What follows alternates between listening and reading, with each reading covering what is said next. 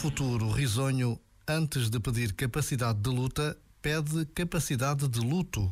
Ou seja, pede que nos libertemos da negação, do faz de conta que está tudo bem, do não tenho nada a ver com isso. Pede que choremos o tempo perdido no que não queríamos. Pede que compreendamos que nós próprios colaboramos com o que não foi bom. Finalmente, um futuro risonho pede perdão, uma amnistia geral, porque cada novo ano é de facto uma nova oportunidade para escolher um rumo diferente. Já agora, vale mesmo a pena pensar nisto. Bom ano e boa viagem. Este momento está disponível em podcast no site e na app.